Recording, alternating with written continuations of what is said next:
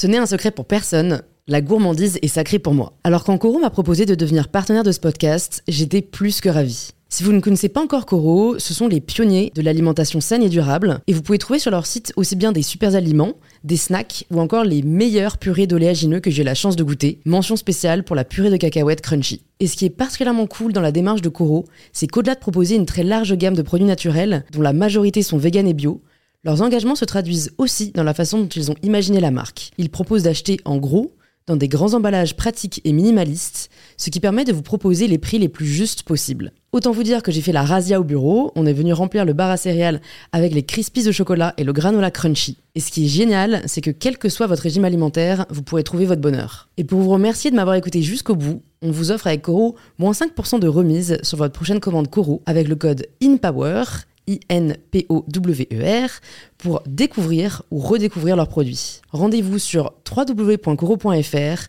et surtout, régalez-vous.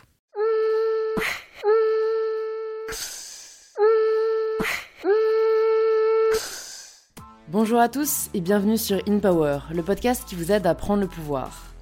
Aujourd'hui, on se retrouve pour un épisode un petit peu particulier, car c'est un épisode que je réalise dans le cadre de ma bucket list. Pour celles et ceux qui ne le savent peut-être pas encore, j'ai lancé au mois de mai un projet un peu fou, la réalisation de 30 rêves que j'ai sur ma bucket list, que je partage avec vous chaque jour au mois de mai en vidéo sur ma chaîne YouTube My Better Self. Et parmi ces rêves, il y avait celui-ci prendre un thé avec la femme la plus inspirante du monde, et qui est, à mon humble avis, Perla Servan-Schreiber. Perla incarne pour moi la sagesse incarnée. À 77 ans, elle a un recul sur la vie, le bonheur, la réussite, incroyablement précieux. Originaire du Maroc, elle arrive en France après ses études et évolue rapidement dans le monde fascinant des médias.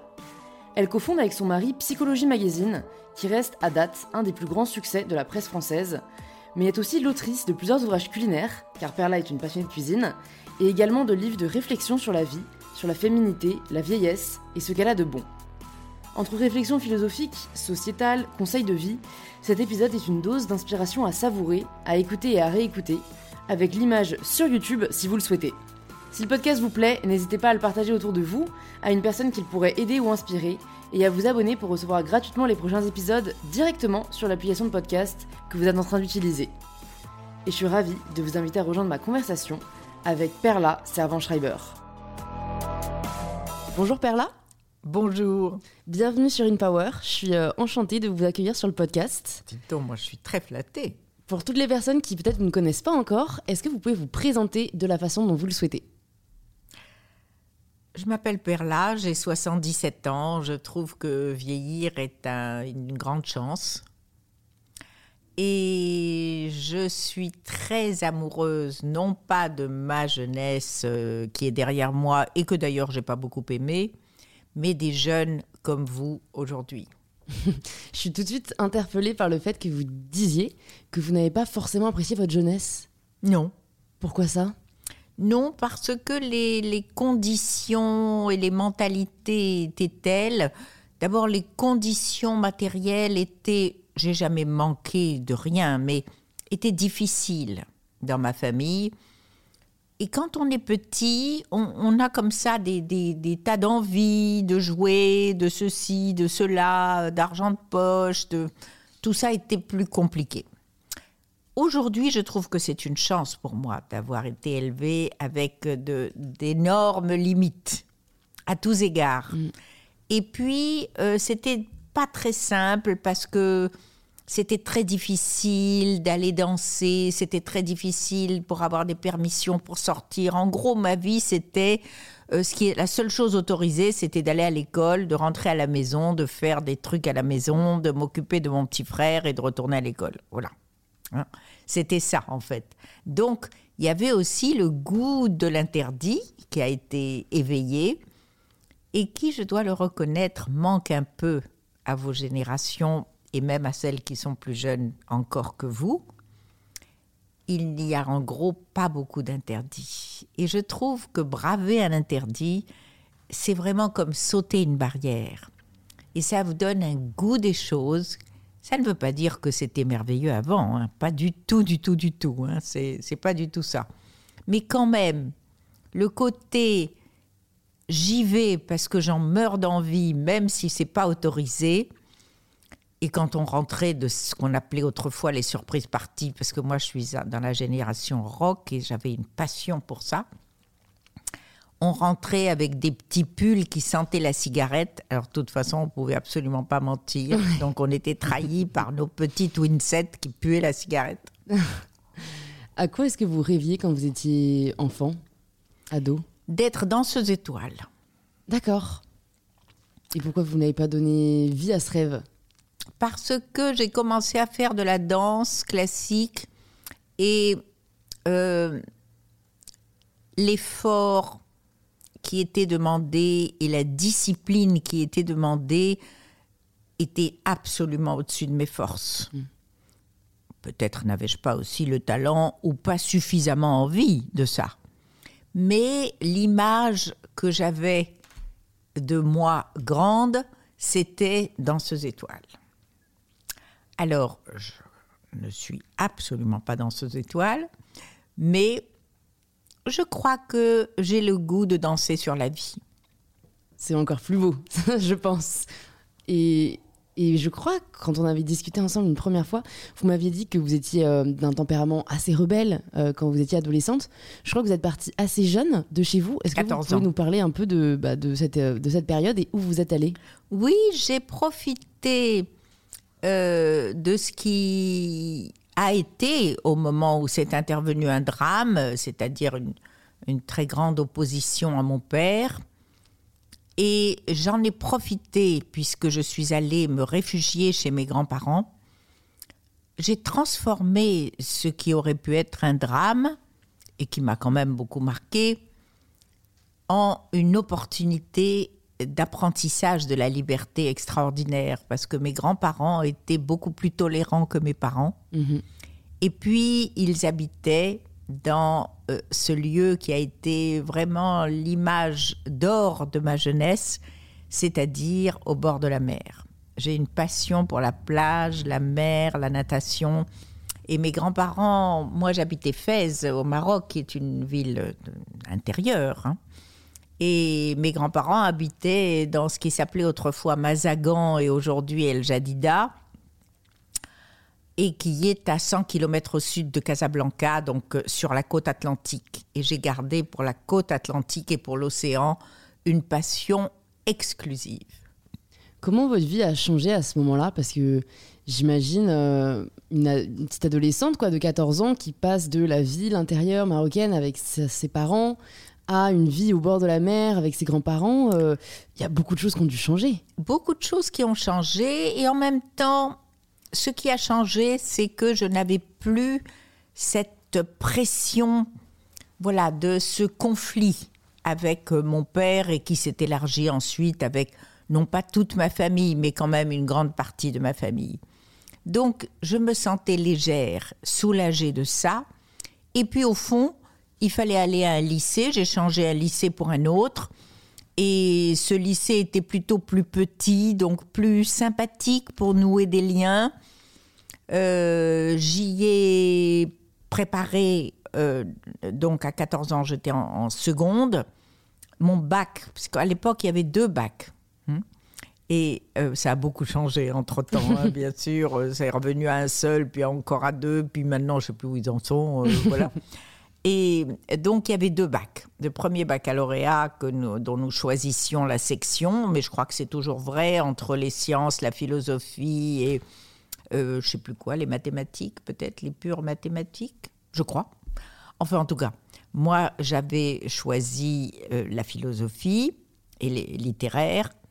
Et puis ensuite, le bac terminal, qu'on appelait terminal, il était par définition dans la même section, donc c'était en philosophie. Voilà il y avait là, vraiment, je me suis fait des amis merveilleux. C'était l'époque d'un engagement politique extrêmement puissant. C'était le problème de la guerre d'Algérie et pour laquelle évidemment tous les jeunes étaient, euh, pour l'indépendance de l'Algérie. Donc euh, nous suivions tout ça. C'était l'époque de Sartre, de Simone de Beauvoir. J'avais des amis qui ont eu, qui, qui étaient très cultivés, ce qui n'était pas tout à fait mon cas et qui m'ont initié à la lecture justement de, de, ces philosophes et, et de la presse qui était évidemment très très engagée. Nous avions des conversations extraordinaires. On se contentait de suivre l'actualité. Je veux dire, on n'était pas des militants. Je veux dire, il n'y avait pas de manifestations ou autre, mais nous essayions d'être le plus informés possible et de suivre l'actualité. Et il faut reconnaître que ce goût pour la presse m'est resté et pour l'actualité, il n'a fait que croître et embellir. Et le hasard de la vie, mais y en a-t-il un? J'ai passé ma vie dans la presse. Mm. Je me demande avec le recul, euh, parce que vous avez, enfin, j'ai l'impression que vous avez fait pas mal d'introspection sur votre vie, sur ces années, euh, euh, notamment là de jeunesse. Avec le recul, qu'est-ce que vous diriez, à vos yeux, est le plus important au final dans ces années dont on ne se rend pas forcément compte quand on les vit Oui, c'est une chance. Voilà. On les vit comme une une obligation, une absence de choix. Et euh, en fait, ça a été une chance, une chance extraordinaire, euh, y compris d'ailleurs pour me préparer au pardon. Car euh, j'aurais pu garder, voilà, une, comment, une, grande colère que j'ai eue, bien sûr, vis à -vis de mon père et de certains de mes frères, pas tous, pas du tout, euh, car nous étions une famille de six enfants dont j'étais le numéro 5. Il y avait quatre garçons et deux filles. Et j'ai donc pu voilà, commencer à aborder, étant donné la vie tellement agréable, aimante que mes grands-parents m'ont réservé, ces rencontres euh, voilà, qui m'ont ouvert l'esprit aussi au lycée, euh, voilà, toute cette atmosphère d'une toute petite ville, non que Fès soit une grande ville, Fès est une ville moyenne, si vous voulez, au Maroc, mais euh, Mazagan était vraiment une toute petite ville, c'est essentiellement une ville de plage. Et donc cette euh, petite ville qui finalement, curieusement, n'avait pas les inconvénients de cette ville moyenne, qui est le candidaton, qui est le fait d'être repéré. Il faut dire que ma famille était une famille très connue à Fès et connue dans l'histoire, puisque mes, mes, mes, ancêtres sont venus s'installer. Ils étaient en Espagne, comme beaucoup de juifs à l'époque. Et ils sont venus, une fois qu'Isabelle la catholique a décrété en 1452 de se débarrasser des juifs. Donc ils se sont éparpillés autour de la Méditerranée. Et mes ancêtres à moi sont venus au Maroc et particulièrement à Fès. Et ma fierté, c'est d'avoir comme ancêtre Maïmonide, qui est un des plus grands philosophes de l'époque. Et nous avons la chance, puisque notre famille a toujours été très éduquée, il y a une génération de rabbins d'avoir un arbre généalogique qui remonte bah jusqu'à cette époque. Euh, comment est-ce que vous connaissez l'histoire de vos ancêtres de 1452 Parce que, les rabbins savaient lire et écrire. Et que, euh, voilà, on a eu la chance de pouvoir avoir euh, comme ça des traces, même si évidemment il y a des contestations aujourd'hui parce que je sais pas quoi, les dates ou les je sais pas quoi, c'est normal, je veux mm. dire, sur, un, sur autant de siècles. Mais en tout cas, nous sommes une très vieille famille installée au Maroc et et quand on va à Cordoue, puisque Maïmonide était certes philosophe, mathématicien, mais il était avant tout médecin, il vivait à Cordoue. Et quand vous allez à Cordoue, sur une petite place ravissante, il y a le, la statue de Maïmonide. Vous êtes allé la voir? Oui, bien sûr, hmm. je suis allée la voir. Voilà. Et je sais pas pourquoi on s'attache à des trucs pareils, mais enfin bon, c'est vrai bah que ça compte. C'est un affect quand même. Non, mais c'est vrai un héritage, que en fait. Voilà, euh, on, vient de quelque part, vous mm. voyez, et puis mm. ça a un visage, et puis voilà, ça, il y a des livres, et puis il y a des voilà. Mm. Et peut-être aussi que mon goût pour la philosophie vient de là, je ne sais pas peut-être. en tout cas, il ne m'a transmis absolument pas son goût pour les mathématiques. Je veux dire, je suis totalement allergique aux mathématiques. On ne peut pas tout avoir. du coup, quand est-ce que vous restez jusqu'à quand à peu près au Maroc? Alors, euh, d'abord, je suis restée simplement euh, trois années euh, donc chez mes grands-parents, puis pour des raisons de, de, retrouver la paix familiale, je suis retournée chez mes parents qui me l'avaient demandé instamment. Et j'ai fait, j'ai préparé là ma première année de droit puisqu'il y avait une faculté de droit à Fès, mais qui ne faisait que la première année. Et ensuite, je suis retournée à Casablanca pour finir mes études de, de droit. Et ensuite, ça a été Paris pour faire le doctorat. Voilà. Ça, c'est la. Quelle était votre question? Je m'excuse. Bah, Jusqu'à quand vous étiez resté au Maroc, mais du coup, vous Ah avez ben répondu voilà. quoi. Vous êtes arrivé à Paris pour votre doctorat. Je suis arrivée à Paris en novembre 66, exactement, le 1er novembre 66, et je me suis inscrite euh, à la fac euh, immédiatement, enfin à la Sorbonne en fait, c'était. Qu'est-ce qui a fait que vous avez choisi en particulier euh, Paris? Parce que j'étais euh, très, très chanceuse.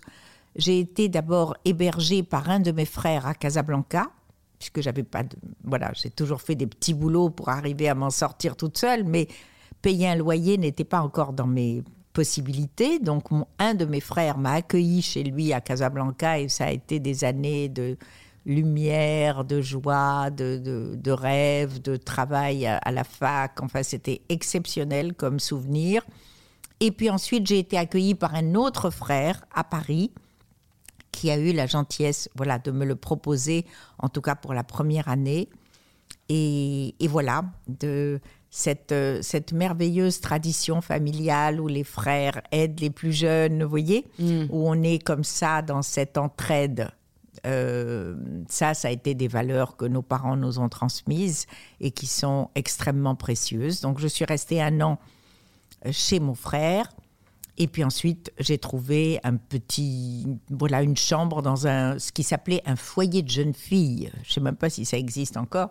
Enfin, celui-là n'existe plus, mais je ne sais pas s'il existe encore des foyers de jeunes filles. Et il était au 24 rue Bonaparte, en plein cœur de vraiment- la révolution de mai 68. en plus Voilà. Ah ouais. Donc j'étais au cœur de tout ça.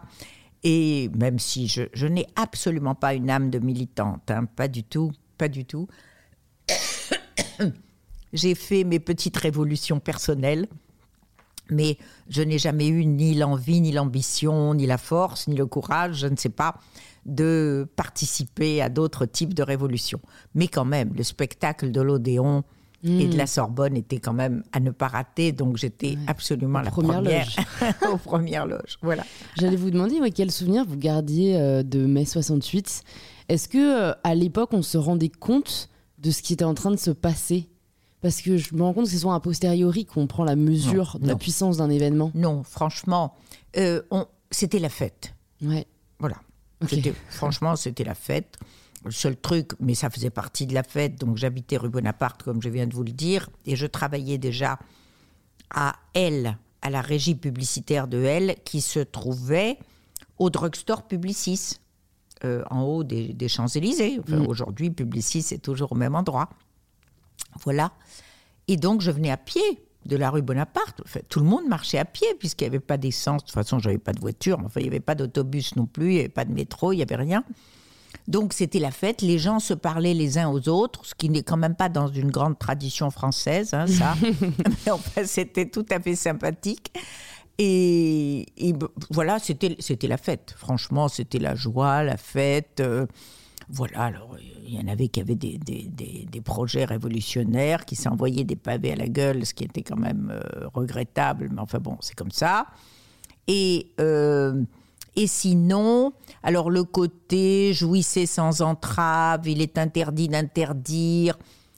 Je n'ai pas, moi en tout cas, réalisé que c'est quelque chose qui allait être durable et qui allait vraiment marquer non seulement ce temps-là, mais les générations suivantes. Et au fond, euh, si cette euh, révolution a eu pour effet immédiat, à mon humble avis, de détruire l'université française, hélas, ça c'est vraiment une conviction personnelle, elle a eu pour bénéfice de transformer totalement, au plan des rapports humains, de la culture, la société française et pas seulement, parce que ce mouvement de mai 68 s'est quand même produit dans d'autres pays, chacun évidemment avec euh, la culture euh, du lieu, mais ces révolutions-là ont marqué totalement et d'abord les relations entre les hommes et les femmes. Aidé, n'oublions jamais, aidé quand même par le docteur Pincus et par la contraception et la pilule qui est sortie au même moment. Sinon, mai 68 tout seul n'aurait rien fait. C'est vrai. Rien. Et ensuite, bien sûr, merci Simone Veil. Merci, merci. Mm. C'est très vrai et je pense qu'on n'en parle pas assez. euh, Enfin, on étudie mai 68 en cours, mais on étudie euh, voilà les grandes dates, euh, les, les événements qui Il faut jamais oublier. mais faut pas jamais oublier la, contra- la contraception. Jamais oublier la contraception.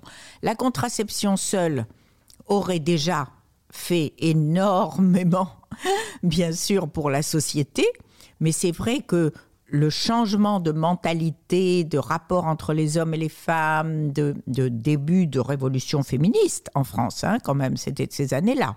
Alors, euh, il y avait des féministes euh, bien avant, bien sûr, mais enfin, je veux dire, quand le mouvement de transformation de la société est intervenu vraiment à ce moment-là. Mm. Et pourquoi vous pensez que ce mouvement a aussi détruit l'université française? Parce que je considère que le niveau de l'université française, à force de réformes, je crois qu'il y a dû y en avoir à peu près 17, enfin je, je n'ai pas les chiffres en tête, à force de se transformer, plus personne ne savait en arrivant à l'université, ni même le mode d'inscription. Enfin, quand je vois aujourd'hui, c'est un parcours du combattant, c'est totalement dissuasif. Enfin, l'université est un lieu d'accueil, est un lieu d'encouragement, est un lieu de progrès, de savoir, de relations, de connaissances. C'est quand même devenu un parcours du combattant où je vois ça au niveau de mes petits-enfants, mais c'était déjà vrai même pour les quarantenaires d'aujourd'hui, hein, évidemment, euh, quand même euh, extrêmement décourageant, quoi. Mm. Extrêmement décourageant. Enfin, je veux dire, ce, ce numerus clausus qu'ils ont institué pour la fac de médecine avec une incohérence incroyable et aujourd'hui on n'a pas assez de médecins en France, ben forcément, évidemment, il y a un numerus clausus. Donc on fait appel et heureusement à des médecins qui viennent de partout. hein, je veux dire des Roumains, des Égyptiens, des voilà. Quand on va à l'hôpital, on est on est quand même assez. Euh, Enfin moi ça me ça me ravit. Sauf que c'est dommage d'avoir privé quand même une génération entière, des générations. Et moi j'ai un neveu qui a qui a hélas morflé de ça. Euh, parce que parce que c'était voilà le numerus clausus. Mais donc il y a eu quand même un certain nombre d'erreurs, mais qui n'en fait pas Sauf que l'université française en a accumulé beaucoup, beaucoup, beaucoup. Et aujourd'hui, moi, je, je n'ai toujours qu'une seule réponse à toutes les violences qui peuvent traverser, habiter, rythmer euh, euh, les, les jours et les nuits hein, dans nos villes et nos contrées, c'est l'absence d'éducation. On devient violent quand on ne comprend plus le monde où on est Mm. et où on vit. Bien sûr que les conditions matérielles, évidemment, de certains et trop nombreux encore, sont là pour euh, contribuer à tout ça. Mais si on se laisse euh, euh, attirer par des intégrismes religieux, quels qu'ils soient, c'est tout simplement parce qu'on est ignorant. Alors vous qui avez quand même beaucoup plus d'expérience de la vie que moi et, et qui avez vécu différentes époques, bah, je suis contente de pouvoir parler de ça avec vous parce que personnellement, quand euh, je peux échanger avec certaines personnes et que euh, ces personnes déplorent la violence euh, aujourd'hui dans nos sociétés et, et voilà, qui ont vraiment une vision presque catastrophiste de, de, de ce qui nous attend ou de ce qui est en train de se passer, moi je peux m'empêcher, de par le peu de connaissances que j'ai en Mhm. histoire, bah, de mesurer leurs propos et de leur dire bah, honnêtement, on vit quand même dans une époque plutôt protégée de grandes violences, de grands combats. Il y en a. Et dans il y en a notre pays, et dans, dans notre notre pays pays, particulièrement. Vraiment, vraiment, vraiment. Parce que qu'est-ce que vous en pensez vous euh, Parce que oui, il y a de la violence aujourd'hui, mais est-ce que au final, si on regarde l'échelle de, de l'histoire, on n'est pas une des époques les plus protégées au final Infiniment moins, bien sûr. Infiniment moins. Euh, ce qui est, euh, par contre, peut-être, hein, je ne suis pas euh, loin de là, historienne, mais ce sont euh, ces, intégrismes qui, d'ailleurs, de manière transversale, pourrissent le monde. Hein. Pas, on n'est pas simplement euh, là en France. hein. de toute, encore une fois, des intégrismes de toute religion. Hein. C'est pas, je ne parle pas du tout de l'islam particulièrement, absolument pas. Mais il y a cette, euh, comment dirais-je, cette orientation, ce choix d'un trop grand nombre de, d'hommes et de femmes de tous âges qui sont attirés par ce qui est quoi, en fait? Ce qui est de l'autorité. De l'autorité. Et ne reconnaître que, parce qu'il y a dans les intégrismes, évidemment, des lois euh, extrêmement puissantes, et quand on n'a pas, et quand on est dans l'ignorance de ce que ça signifie, ça donne quand même des courts-circuits qui sont extrêmement regrettables. Extrêmement regrettables. Donc, euh, je crois que l'absence d'éducation et de culture est le mal absolu, toute époque confondue. Mais aujourd'hui, où on peut avoir de la connaissance à sa portée, même si on n'est pas à l'école, pourri par les fake news, bien mmh. entendu, mais on pourrait aussi, et il y en a beaucoup qui le font, qui se servent d'Internet pour de la connaissance, en tout cas trier, euh, comment euh, euh, vérifier, et, etc. Mais on peut aussi n'avoir la tête truffée que de fake news parce qu'on n'a pas d'éducation, hélas, parce qu'on n'a pas de culture, parce que votre famille, ben, vous n'avez pas eu la chance qu'elle vous en donne. Hein, parce que ça, ça fait partie des chances qu'on trouve au berceau. Hein? et à ce moment-là, si vous ne vous prenez pas en main tout seul, vous ne pouvez pas. Et c'est vrai que l'université est encore difficilement accessible, bien que dans notre pays, elle soit gratuite. N'oublions jamais, jamais ça. N'oublions pas ça. L'université et l'hôpital sont totalement gratuits. Donc, merci la France. N'oublions jamais de dire merci la France. C'est vrai, c'est vrai. Et je me, en fait, je me demande quand même euh, pourquoi, du coup, on en arrive à enfin, ce que vous constatez, qui est que malgré l'accès euh, à la santé et à l'éducation euh, bah, aussi accessible, je n'ai pas l'impression qu'on s'en sorte mieux que l'Angleterre ou, les États-Unis, qui ont pourtant un système éducatif payant, quoi. Oui, qui ont un système éducatif payant. Je ne saurais pas dire si on s'en sort pas mieux. Je crois qu'on s'en sort mieux. Je crois franchement qu'on s'en sort mieux, mais que nous ne nous n'avons pas, nous ne disposons pas assez d'informations pour en avoir la preuve et le savoir, voyez, et le comprendre. Il y a, il faut dire que nous sommes asphyxiés puisque les médias sont obéissent au mouvement de panurge. Hmm, et que, évidemment, là, indépendamment de la Covid, parce que la Covid, ça n'a qu'un an quand même, hein, c'était long, c'est long, ça sera encore long, ça c'est certain, mais enfin, je veux dire, à l'échelle euh, ne serait-ce que d'une vie humaine, c'est pas beaucoup si on a la chance que ça s'arrête bientôt. Mais même avant la Covid, vous avez toujours une information qui est matraquée pendant quelques jours. La Covid, c'est quand même le record absolu. Hein. Ça, c'est, quand même l'information qui a tenu le haut du pavé le plus longtemps possible et dans des proportions considérables. On peut comprendre pourquoi. Mais tout le reste a été occulté. Tout le reste a été occulté. De même que dans les salles de, de réanimation, les autres maladies sont obligées de laisser la place, hmm. n'est-ce pas? À, des malades atteints gravement euh, de la Covid. Donc, tous ces équilibres-là sont difficiles. Ils sont très délicats. Ils sont euh, très pénalisants pour les uns. Et même s'ils laissent une priorité, mais imposée par la gravité de l'époque et de la maladie, même s'ils laissent encore une fois la priorité à tout ça. Mais vraiment, si vivre était simple et gouverner était simple, ça se saurait. Je suis totalement d'accord. C'est souvent ce que je réponds. et je suis très contente, personnellement, d'avoir à la tête de la France Macron et son gouvernement. Je me permets de dire ça, mais c'est évident. Parce que l'alternative, je ne sais pas où elle est. Mais en tout cas, cette réalité-là, elle est là et nous l'avons et il vaut mieux qu'on s'y accroche. C'est sûr. Non, mais je pense que y a... c'est un podcast qu'on a fait intéressant bah, qui sortira la semaine prochaine avec un invité dont je ne révélerai pas le nom.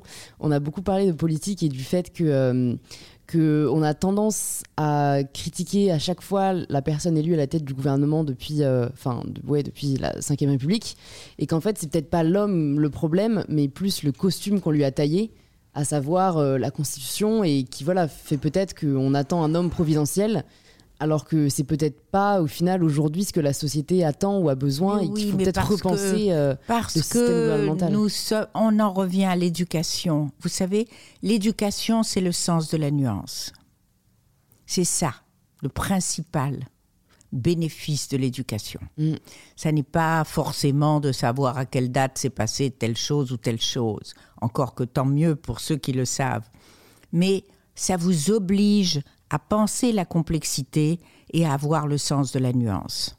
Ça, c'est quelque chose qui, malheureusement, dans cette précipitation d'aujourd'hui et cette absence de culture sur laquelle je reviens, pardon de radoter, mais je reviens là-dessus, mais sur cette urgence que tout le monde a pour, pour vivre, pour parler, pour bouger. Moi, je suis frappée par le nombre de jeunes que je ne comprends pas, tellement ils parlent rapidement. Mm.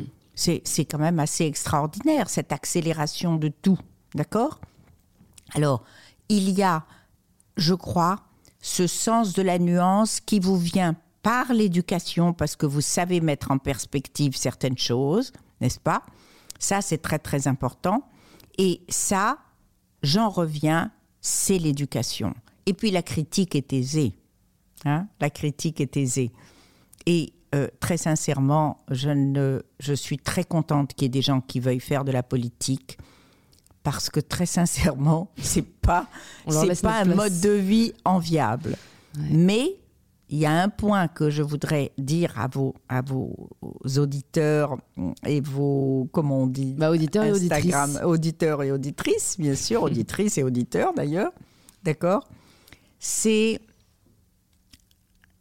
la politique est un, une chose essentielle, non seulement au sein d'un pays, d'une société, mais d'une civilisation. Et elle a été, hélas, trop mise de côté et la culture et l'engagement politique des jeunes est quand même très modéré par rapport à ce qu'a été ma génération je ne suis pas là pour dire qu'avant c'était mieux. Je dis simplement que être citoyen d'un pays, ce qui est quand même une constante pour chacun d'entre nous, quelles que soient les générations, vous oblige et vous invite à vous informer de ce qui se passe dans le domaine politique réellement, de faire vos choix et d'être vous-même le jour où il faut voter dans un bureau de vote. Ça, c'est quelque chose qui tient une société, qui permet à une civilisation de perdurer. Donc, je m'autorise à, lancer cet appel parce que nous, allons, nous avons toujours des, des, des, élections qui se préparent et quelles que soient les élections régionales, départementales, nationales, enfin voilà, vraiment ce geste-là vous vous devez de le faire. C'est l'avenir, c'est votre avenir et celui de vos enfants. Donc, il est très important pour le tissu social que ce geste-là soit fait. Hmm. Est-ce que vous, vous avez observé ces dernières années euh, bah, petit à petit le désengagement euh, ah politique, le désintéressement, parce que j'ai du mal à l'expliquer, comme, comme vous le dites, euh, au final l'information est de plus en plus accessible, donc c'est assez paradoxal que malgré le fait qu'aujourd'hui chacun et chacune est en mesure de s'informer s'il le souhaite, mmh. pourtant de moins en moins de personnes le font. Il y a, en fait, moi, mon interprétation, c'est qu'il y a euh, une, une lassitude et une perte de confiance dans le corps politique parce qu'on attend trop de cette fonction-là, qui fait que on ne prend même plus le temps de s'informer sur les différents programmes, sur les différentes idées de chacun et de chacune. parce qu'on pense que ça ne vaut plus le coup en fait. Il y, a un côté où euh, les gens, j'ai l'impression, sont presque dégoûtés en Mais parce que ça n'est pas de la vraie information. Parce que ça n'est pas enseigné à l'école. Parce qu'il n'y a pas, on n'inculque pas le sens civique à l'école. Hein, ça, ça fait partie des choses qui existaient et qui n'existent plus, et c'est franchement dommage. Alors bien sûr que la presse n'était pas ce qu'elle est aujourd'hui, et elle est évidemment accessible à chacun. Mais le drame des fake news est là aussi. Et vous le savez, toutes les études le prouvent, une fake news circule à peu près à 70-75% de vitesse et une bonne information à 30. C'est dingue quand même. ça. C'est ainsi, les humains sont ainsi faits. Donc, on ne va pas les transformer, on va simplement les inviter. On sait très bien où trouver des vraies informations et on sait très bien où en trouver des fausses. Hmm. Donc, ayez que les fausses vous amusent, c'est votre droit. Mais à condition que vous les étiquetez comme telles et que, à côté de ça, vous puissiez connaître la véritable information sur un sujet, quel qu'il soit, le sujet qui vous intéresse. Donc ça, c'est extrêmement important. Et la nuance, parce que la vie est très complexe, la politique, c'est le comble de la complexité. La science, c'est extrêmement complexe parce qu'aujourd'hui, tout le monde est des spécialistes de la Covid. hein, vous avez remarqué ça. Bon, personne ne dit, ne donne la même information, mais tout le monde est spécialiste et tout le monde a un avis. Bon, et ne porte pas de masque en plus. hein. Donc ça, s'il y a quand même une information simple à donner aux gens, c'est que pour l'instant, portez un masque par pitié et lavez-vous les mains. C'est quand même pas compliqué, hein. Voilà, Mhm. c'est pas compliqué. Mais même ça, voilà, il y a chez encore trop de personnes, même si les Français ont été vraiment assez remarquables, euh, je dois reconnaître, et bien même pour des gestes aussi simples, il y a une manière d'affirmer une rébellion. Alors voilà, la rébellion, ça consiste à laisser circuler le virus. C'est quand même Mm. assez imbécile, vous conviendrez. hein. Mm. Mais ça n'est pas que les jeunes, hein. pas du tout. hein. Je ne dis pas du tout, je ne, ne suis pas du tout en train euh, d'ostraciser, euh, je veux dire, la jeunesse. Mais il y a une absence totale du sens civique. Parce que là, c'est vraiment pour se protéger et protéger les autres. Il y a une absence totale de sens civique qui n'est enseigné nulle part. Ou il est dans votre famille et vous avez la chance d'avoir une famille qui a pu vous sensibiliser à l'importance de ça, ou vous faites des études qui, elles, vous permettent, du droit ou autre, ou en sciences politiques, qui vous permettent de l'avoir, ou c'est nulle part. Mm. C'est très vrai, c'est très vrai. On a euh, ce qu'ils appellent des cours d'éducation civique, mais honnêtement, euh, c'est très, enfin, barbant déjà, Ben voilà. et ça n'enseigne rien. Enfin, c'est très théorique. Alors que je pense que que, je le vous dis que l'école- un peu une pratique Voilà. aussi, quoi. euh. C'est pour ça que je vous dis que l'école et l'université, dont on a la chance, on le répète, qu'elles soient gratuites chez nous, formidables, je crois qu'elles ont beaucoup souffert de ces réformes incessantes depuis mai 68, qui ont été faites avec une intention de libérer, de, etc., bien sûr, mais qui ont été une catastrophe absolue parce que trop nombreuses, trop successives. Euh, voilà. Donc, euh, je crois qu'il y a là à se poser, à remettre vraiment tous les, les, les pions dans le bon ordre. Vous voyez, j'ai l'impression qu'il y a eu un grand vent. euh, imaginez un, un dictionnaire, même si la génération actuelle ne sait plus ce que c'est qu'un dictionnaire papier. Mais je vois toujours comme si c'était euh, un jour de grand Mistral avec un dictionnaire, euh, vous voyez, de, posé sur une chaise et, et dont les pages tournent absolument à une allure vertigineuse. Voilà, c'est un peu ça. Vous qui avez travaillé dans les médias, vous n'avez pas eu l'occasion de rencontrer euh, bah, peut-être les personnes qui auraient pu euh, réformer euh, l'éducation, qui, qui étaient en mesure de faire bouger les Mais choses? tous ceux qui l'ont fait, l'ont fait avec une bonne intention. Mm. Je n'ai absolument pas de doute là-dessus. Personne ne s'est dit je vais détruire l'université ou l'école. Mm, c'est Bien vrai. sûr que non. Mais chacun avait euh, son opinion. Et puis convenons-en, il était important que la personne qui arrive fasse différent de la personne qui partait. Ouais. La, la vie est comme ça, les humains sont comme ça. Et que, euh, voilà, maintenir, ne serait-ce que le temps que ça s'installe, parce Ouais. qu'il faut du temps pour installer quand même. Ouais. Hein et vraiment mon admiration, tout comme elle va aux infirmières, aux infirmiers, aux, comment, réanimateurs et à tout le corps médical, elle va au corps enseignant. Mais alors, ce sont des saints et des saintes pour moi, vraiment. Mmh. Avant d'en venir à des questions un petit peu plus philosophiques, euh, bah, je voulais qu'on revienne sur euh, notamment euh, ce qui a marqué aussi votre vie, qui, qui est la, création et la direction du magazine Psychologie. Oui. Est-ce que vous pouvez nous dire comment vous avez été amené à le fonder, pourquoi et bah, voilà ce qui s'est passé après ces années-là? C'est toujours, c'est toujours, enfin c'est souvent en tout cas dans notre chemin, Jean-Louis et moi, un hasard.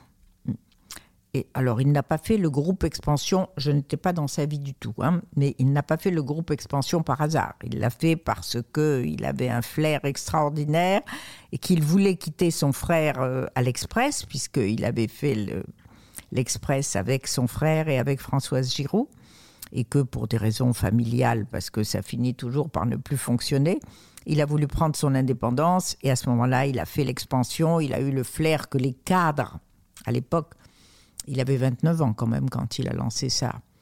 Euh, quand il a lancé l'expansion, il avait, voilà, il avait ce flair que les cadres allaient avoir besoin de culture économique et effectivement, ça s'est avéré être une formidable intuition.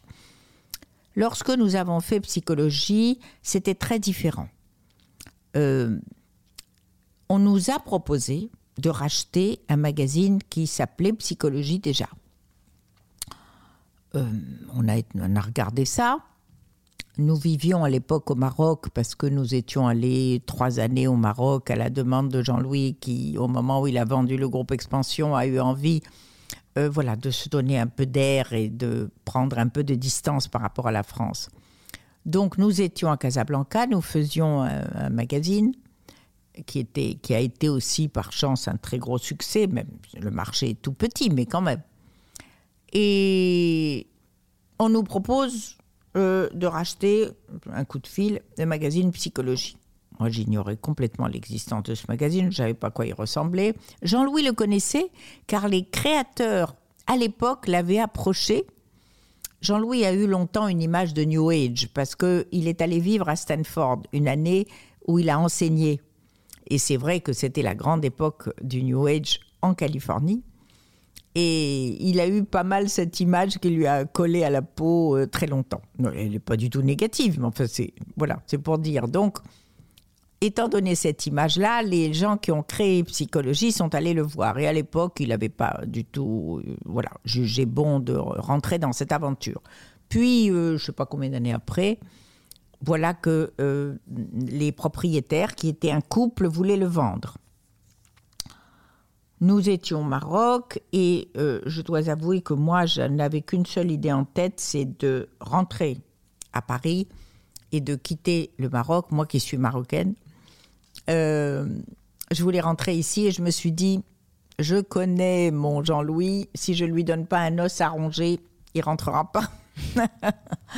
Lui-même, bien sûr, avait un avis, bien entendu, sur la question et était très tenté. Et moi, j'ai dit, allons-y, j'y vais, alors que je ne savais pas du tout dans quoi on s'embarquait. On achète psychologie, on rentre en France, nous sommes en 97. Et puis, oui, formidable. Et puis, nous voyons cette espèce de machin qui était franchement, honnêtement fait, mais qui n'était pas du tout un magazine grand public. Il vendait quand même 60 à 65 000 exemplaires, ce qui n'était pas rien. Enfin bon, il était triste, il n'était pas maquetté, il y avait peu d'images, parce qu'il y avait peu de moyens aussi. Bon.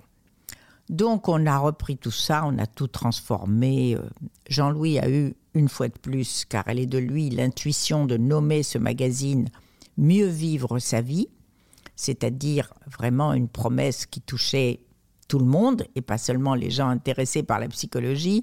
On s'est longuement intéressé sur le fait de savoir si on allait changer ce titre à coucher dehors.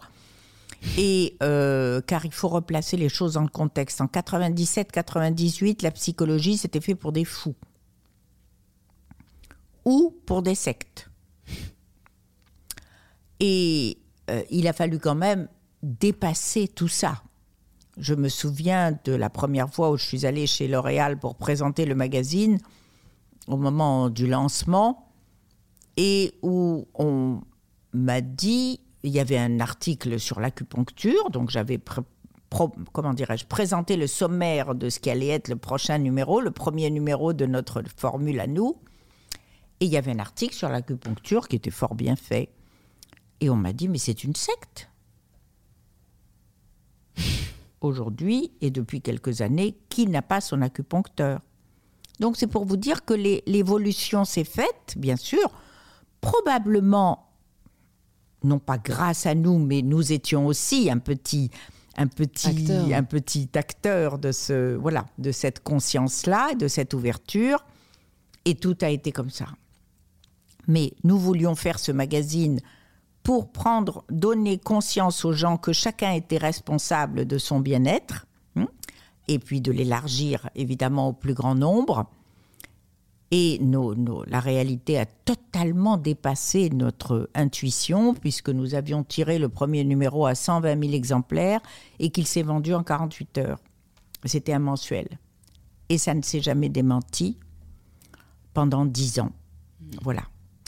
Et nous l'avons vendu en tout cas à un moment, parce qu'il y a des leçons que vous donne la vie quand même quand vous, quand vous, vous ne faites pas semblant de les oublier. Voilà. Jean-Louis avait été obligé de vendre le groupe Expansion à un moment où ça n'était pas le meilleur moment. Donc euh, voilà, ça a été un peu des, difficultés à traverser, que nous avons eu la chance de traverser ensemble. Donc ça, c'est évidemment toujours plus, plus facile, j'ai envie de dire. Et puis, il a donc euh, eu la ferme euh, attention, parce que ça, c'était vraiment son domaine, de vendre psychologie au mieux. Hmm. Voilà, ce qui a été le cas, parce que c'était vraiment la réussite de la presse de, de, de la fin du XXe siècle, voilà, et du début du XXIe, puisque nous l'avons vendu en 2008 au groupe qui s'appelait encore Hachette et qui est devenu Lagardère. Et, et puis c'était bien, nous en a pris, parce que quelques mois après, la presse a commencé à, hélas, dégringoler, parce mmh. qu'Internet était là. Et voilà. Vous parlez des leçons de la vie. Alors ça va être une question assez large, mais comme je sais que vous êtes féru de philosophie et que vous êtes d'une grande sagesse, euh, je souhaitais savoir si vous aviez peut-être trois leçons que la vie vous a enseignées à nous partager. Peut-être s'il y avait trois leçons que vous aimeriez transmettre à vos petits-enfants. Oui. quelles ce seraient? On ne fait jamais rien tout seul. Les autres sont essentiels à notre vie, à chacun. Il est bon de cultiver la joie. Quand on a la chance de l'avoir à la naissance, génétiquement, c'est formidable, mais ça n'est jamais que 50% du chemin. Mais quand même, il faut veiller à la développer à chaque instant de la vie et puis, ce que la vie m'a appris, c'est que la joie est contagieuse. Donc, euh, je dirais, frottez-vous aux gens joyeux. Ça vous aidera à traverser la vie. Trois enseignements très précieux. je voulais aussi qu'on aborde un petit peu le sujet de la vieillesse. Vous en avez parlé au tout début de l'épisode et je mmh. sais que vous avez beaucoup écrit à ce sujet. Mmh.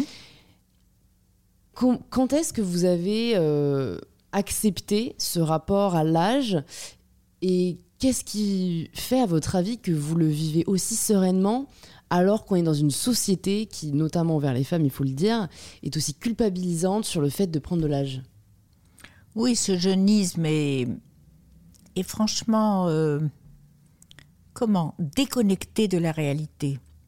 Parce que j'appartiens, simplement parce que je suis née en 43, j'appartiens à la première génération d'hommes et de femmes, mais de femmes comme vous venez quand même de le spécifier plus particulièrement, de femmes qui sommes surpris de vieillir de la sorte.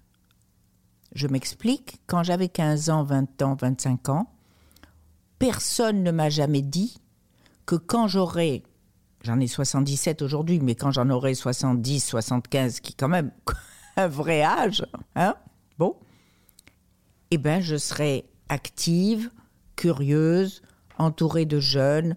Et quand comme j'ai la chance de ne pas être atteinte par une, évidemment une maladie et que j'ai mon autonomie, parce qu'il faut jamais oublier ça, c'est ça qui fait que on bascule. Hein Bien sûr, c'est un problème de santé. Eh bien, je n'ai pas du tout le sentiment d'être déconnectée de l'existence. Donc, je suis cette première génération, j'appartiens à cette première génération. Et je passe euh, mon temps à, dire, à dire, euh, à m'entendre dire oh, c'est pas vrai, on dirait pas, vous faites pas votre âge. Mais c'est devenu très banal. Il y a plein de femmes et d'hommes de cet âge qui ne font pas leur âge. Et c'est normal. Mm. C'est la première fois dans l'histoire de l'humanité. Alors, la première fois dans l'histoire de l'humanité. Donc, la moindre des choses, c'est de s'en étonner. Mais c'est fini. Maintenant, alors attention, ça ne veut pas dire que ça ne peut pas être euh, réversible. Ça peut l'être, bien sûr, réversible. Et on sent déjà maintenant que, en tout cas, l'espérance de vie à la naissance est très légèrement en train de baisser, y compris en France. Cette année pour la première fois. Hmm? Tout ça est fluctuant, bien sûr, mais en tout cas, c'est à noter. Donc, ça peut être réversible, mais pour l'instant, c'est constant et ça progresse depuis, encore une fois, ben, cette génération-là, tout simplement ma génération. Donc après, qu'est-ce qu'on en fait de cette vie-là? Parce que la retraite, c'est quand même, elle est quand même encore à un âge imbécile. Hein? Bon. Et puis l'image de vieillissement des femmes surtout, ah, c'est à partir de 45 ans. À partir de 45 ans, chercher du travail, vous ne le trouverez pas. Avec de grandes difficultés. Merci à toutes les associations telles que Force Femmes qui aident les femmes de 45 ans à retrouver du travail. 45 ans, c'est une jeunesse. Ouais, c'est dingue. C'est la moitié de la vie, quoi. Non, mais c'est mm. vraiment à mi-vie. On est vraiment à mi-vie. Bon, mais j'allais dire c'est dommage, mais je dis aussi c'est normal parce que c'est une révolution dans l'histoire de l'humanité. Donc il faut arriver maintenant à se coller à cette nouvelle réalité et à en faire quelque chose. Qu'est-ce qu'on va faire de tous ces vieux? Et, on, y est. On y est. Je veux dire, il faut savoir que dans une perspective à 30 ans, il y aura plus d'hommes et de femmes en France âgés de plus de 65 ans que de jeunes de 20 ans. Donc, il faut regarder euh, euh, ça peut donner des frissons et de la terreur, hein. mais il faut regarder cette réalité en face. Qu'est-ce qu'on va en faire? Bon, moi, je suis une militante de l'intergénérationnel. Moi aussi, grande, grande Les ghettos de jeunes et les ghettos de vieux ne font du bien ni aux uns ni aux autres. Chacun a apporté à l'autre, en fait. Et hein. ce serait formidable de commencer à y réfléchir. Certains le font, admirablement, mm. certains le font, mais je crois que c'est vers ça que nous tendons et qu'il faut tendre. Ouais, je pense aussi. Bah, en fait, on voit qu'il y a des. En fait, ce qui est dommage, je trouve, c'est que ce qui régit vraiment notre société, c'est l'économie. Donc, j'allais dire, on, voit des, business, des entreprises qui se lancent dans ce qu'on appelle la silver economy, il y a un terme qui est mhm. apparu, mhm. mais on pense moins au côté social de la chose et ce que ça peut apporter, et on mhm. pense moins, en fait, euh, enfin voilà, des choses assez primaires. J'ai lu un papier intéressant, mais c'est vraiment la semaine dernière, sur euh, l'habitat. Par exemple, que ce soit des vieilles, voilà, que ce soit des dames âgées qui sont encore euh, bien et qui ont leur lieu et qui, euh, voilà, hébergent, louent une chambre à des jeunes. Mm. Voilà. Donc, ne serait-ce que ça, ne mm. serait-ce que ça, pour que ni l'un ni l'autre ne soient isolés. L'isolement, jusqu'à présent, nous parlions de l'isolement des vieux qui est une catastrophe. C'est ce qu'il faut éviter à tout prix, c'est l'isolement. Sinon, c'est vraiment de la, de la mort à petit feu. Mm. Hein? Alors, on doit tous mourir. Le problème n'est pas d'éviter ça, mais euh, d'y aller, en tout cas, le plus sereinement possible, entre guillemets. Ça, c'est déjà une chose. Mais depuis la Covid, on est en train de voir l'isolement des jeunes.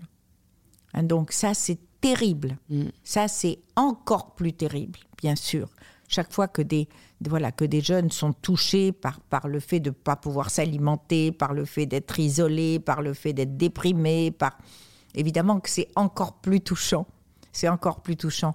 Bon sang de bonsoir, il y a bien quelque chose à faire entre ces deux générations. Enfin, ça paraît crever les yeux. Je dis pas que ce soit simple à faire, mais parlons-en Mm. et commençons à y réfléchir. Pour euh, aborder aussi un, sujet qui, quand même, euh, je pense, ce vers quoi tout le monde aspire, et je sais que vous avez aussi euh, pas mal réfléchi à ce sujet.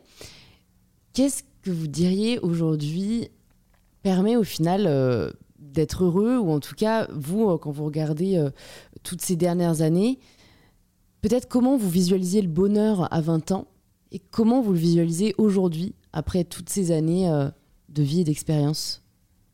Je ne vois pas de différence entre le fait de bien vivre et de bien vieillir, quand on a la chance de ne pas être malade. C'est pour ça que je dis toujours, euh, bien vieillir, ça s'apprend très tôt. Donc, si on sait, si on a appris, si on a compris la complexité de la vie, si on s'est donné toutes les chances, et notamment relationnelles, ça n'est possible que dans la relation aux autres, dans la relation aux autres et dans la capacité d'aimer de chacun d'entre nous. Je crois que c'est ce muscle-là qu'il faut développer le plus tôt possible. Si les gens savaient à quel point donner de l'amour vous permet d'en recevoir au moins autant, ce serait déjà quelque chose de simple et qui transformerait nos sociétés. Aimer quelqu'un vous apporte à vous quelque chose, en soi, sans même le retour.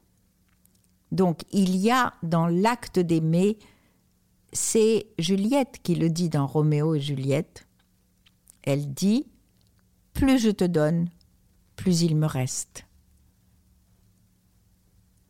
Il faut méditer ces mots et ils sont d'une force et d'une réalité avérée. Qu'est-ce qui vous a rendu le, le plus heureuse dans votre vie? D'aimer et de rire. Deux verbes qu'il faut retenir. Ah oui. Euh, je crois savoir aussi que vous aimez lire. Pour les personnes qui nous écoutent et qui, euh, et qui, qui ont envie d'avoir des recommandations de lecture, quels seraient peut-être les deux ou trois livres que vous aimeriez conseiller ou quels seraient ceux que voilà, vous, vous offririez euh, à quelqu'un qui est en, en quête d'un nouveau livre? J'offrirai les lettres à un jeune poète de Rainer Maria Rilke, où il a compris de façon magistrale ce qu'était la société d'aujourd'hui avec la relation entre les hommes et les femmes. C'est exceptionnel le passage qu'il y a sur l'évolution des femmes dans les lettres à un jeune poète. Et en général, c'est pas pour ça qu'on retient ce livre, mais il a bien d'autres vertus, bien sûr, hein, bien d'autres vertus. Mais là-dessus, c'est exceptionnel la clairvoyance qu'il a eue pour dire qu'au début, les femmes vont imiter les hommes pour évoluer. Et malheureusement, je trouve que cette période est un peu longue. On, y est encore. En un peu trop, à mon goût, avant de trouver le moyen elles-mêmes de montrer combien elles peuvent diriger, euh, être présentes, être actives, vivre et changer la société. Donc je crois qu'en ça, il a eu une, une- un flair exceptionnel. Qu'est-ce que vous savez aujourd'hui que vous ne saviez pas à, à 20 ans? Alors, je y a beaucoup de choses, mais plutôt, qu'est-ce que la sagesse vous a inculqué? Je sais qu'on entend souvent que, ben, à 20 ans, on a, on a un peu des têtes brûlées, on, on pense tout savoir. on- et et j'aime beaucoup, personnellement, moi, les ce qu'on appelle les personnes âgées, mais, mais voilà que Hmm. Oui, j'a- mais j'en suis, voilà, j'en c'est- suis, mais ouais, j'adore. C'est un moi. terme, je sais. Bon, en même temps, il faut pas en effet avoir. Non, ça non, s'appelle-. Voilà, mais en non, tout cas, mais c'est une vieille qui- dame. Moi, je suis une vieille dame. Quand je parle de moi, je dis je suis une vieille Vous êtes dame. des sages. Je Et vais utiliser le mot je crois sage. pas que je suis sage. Ah si, je pense. Vous savez, un sage qui reconnaîtrait qu'il est ne le serait pas déjà. Donc ça, c'est ça C'est sûr. commence déjà comme C'est ça. juste moi qui vous perçois comme tel. Mais du coup, qu'est-ce que la sagesse peut-être vous a, oui, transmis, appris, c'est que je ne sais rien. Et qu'on a toute la vie pour apprendre, heureusement. Ah oui. Bah, du coup, je vais vous poser la, la dernière question, la question signature du podcast. Ça signifie quoi pour vous prendre le pouvoir de sa vie? Prendre le pouvoir de sa vie, c'est être libre de choisir la vie que nous voulons avoir, avec la limite que euh, la réalité vous impose et qui est celle de la mort. Merci beaucoup Perla pour euh, ce moment hyper enrichissant. Je crois que Cham est d'accord avec moi. Oui, Cham est d'accord. Pour les personnes qui nous écoutent et ont envie de prolonger cette écoute, euh, je sais que vous avez écrit plusieurs ouvrages. Est-ce que vous pouvez nous citer peut-être voilà ceux que vous recommandez le plus, vous aimeriez partager et où est-ce qu'on peut les retrouver? On les trouve très facilement sur euh, tout ce que vous voulez, dans les librairies, euh, sur Amazon. Euh, voilà, j'encouragerai quand même les librairies. Oui, on peut, commander sur Paris Librairie. Alors pour ceux qui sont de Paris, je crois qu'il y a les équivalents dans d'autres villes. Voilà. Et on peut aller les chercher en librairie ensuite. Voilà, alors j'ai, voilà, je, je, recommanderais en tout cas pour vos auditrices et auditeurs un livre qui s'appelle Ce que la vie m'a appris euh, et qui est vraiment essentiellement pour, pour ces âges-là. Encore que c'est valable pour tout âge, mais en tout cas c'est valable pour les âges de vos auditrices et auditeurs. Ce que la vie m'a appris, voilà, on trouve ça partout. Et je recommanderais euh, bien sûr Les promesses de l'âge, euh, qui est ce livre où j'ai découvert que j'étais une vieille dame. Je ne me le sentais pas venir mais j'ai découvert que je l'étais à 75 ans, je l'ai écrit à 75 ans et voilà, c'était les réflexions qui étaient valables pour moi dans cette découverte, hein, dans le regard des autres, dans tout ça. Mais il y a quelque chose que je tiens à dire, vraiment encore une dernière chose, c'est que surtout, soyez toujours attentive à votre forme et à votre esthétique. Jusqu'au bout, il est important de rester au mieux de ce que vous êtes. Moi, j'ai une manière de le dire qui est la mienne, c'est que je me dis que jusqu'au bout, je voudrais que mes enfants aient toujours envie de m'embrasser. Bah, merci beaucoup Perla pour ce merveilleux moment et j'espère à très vite. À très vite. Merci à vous. Si vous entendez ce message, c'est que vous avez écouté l'épisode jusqu'au bout et pour cela, je vous dis un grand merci. C'est peut-être que l'épisode vous a plu et si c'est le cas, je sais que j'en y pense pas toujours, mais ça fait toujours hyper plaisir de voir vos stories en train d'écouter le podcast ou de le conseiller autour de vous. C'est ce qui permet au podcast de grandir et de laisser 5 étoiles sur Apple Podcasts en écrivant quelques lignes pour nous dire ce que vous avez apprécié dans cet épisode, mais aussi ce que l'on pourrait améliorer. Cet épisode est déjà fini, mais heureusement, il y en a beaucoup d'autres déjà disponibles sur InPower. Plus de 150 sont déjà sortis et ils sont disponibles directement sur l'application que vous êtes en train d'utiliser. Et je vous dis donc à très vite pour un tout nouvel épisode d'InPower.